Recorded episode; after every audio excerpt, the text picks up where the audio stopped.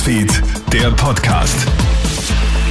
Schönen guten Morgen aus der Kronhit Nachrichtenredaktion. Felix Jäger hier mit deinem News Update.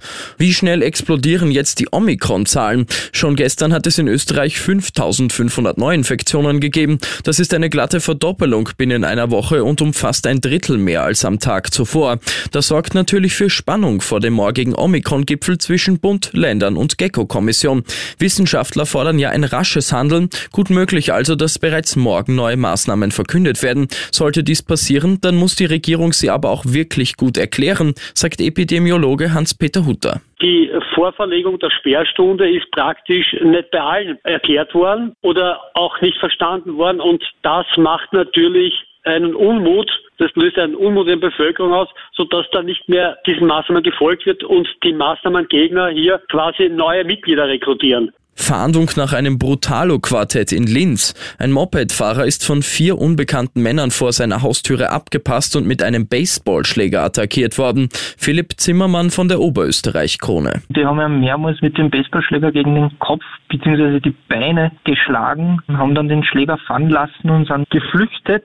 Und das Opfer hatte das Glück, dass er bei der Attacke noch den Mopedhelm aufgehabt hat und deswegen vermutlich vor schwereren Verletzungen bewahrt wurde. Die unbekannten Täter sind geflüchtet. Von ihnen fehlt bisher jede Spur. Die Hintergründe der Attacke sind noch völlig unklar. 14 Tage Arrest für Ungeimpfte.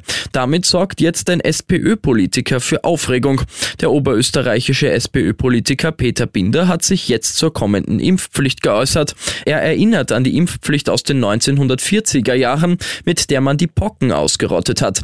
Damals war für ein Nichtbefolgen eine Geldstrafe von 1000 Schilling und 14 Tage Arrest vorgesehen. Eine Nichteinhaltung ohne Sanktionen würde keine Wirkung entfalten. Der Gesetzesentwurf zur Corona-Impfpflicht solle also nachgeschärft werden, so Binder. Und gibt es ein TV-Comeback der Desperate Housewives? Ein Tweet sorgt für Aufregung.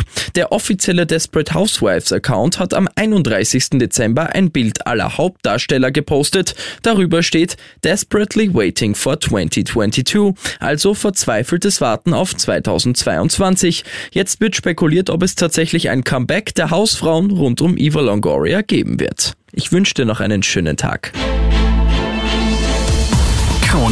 Newsfeed, der Podcast.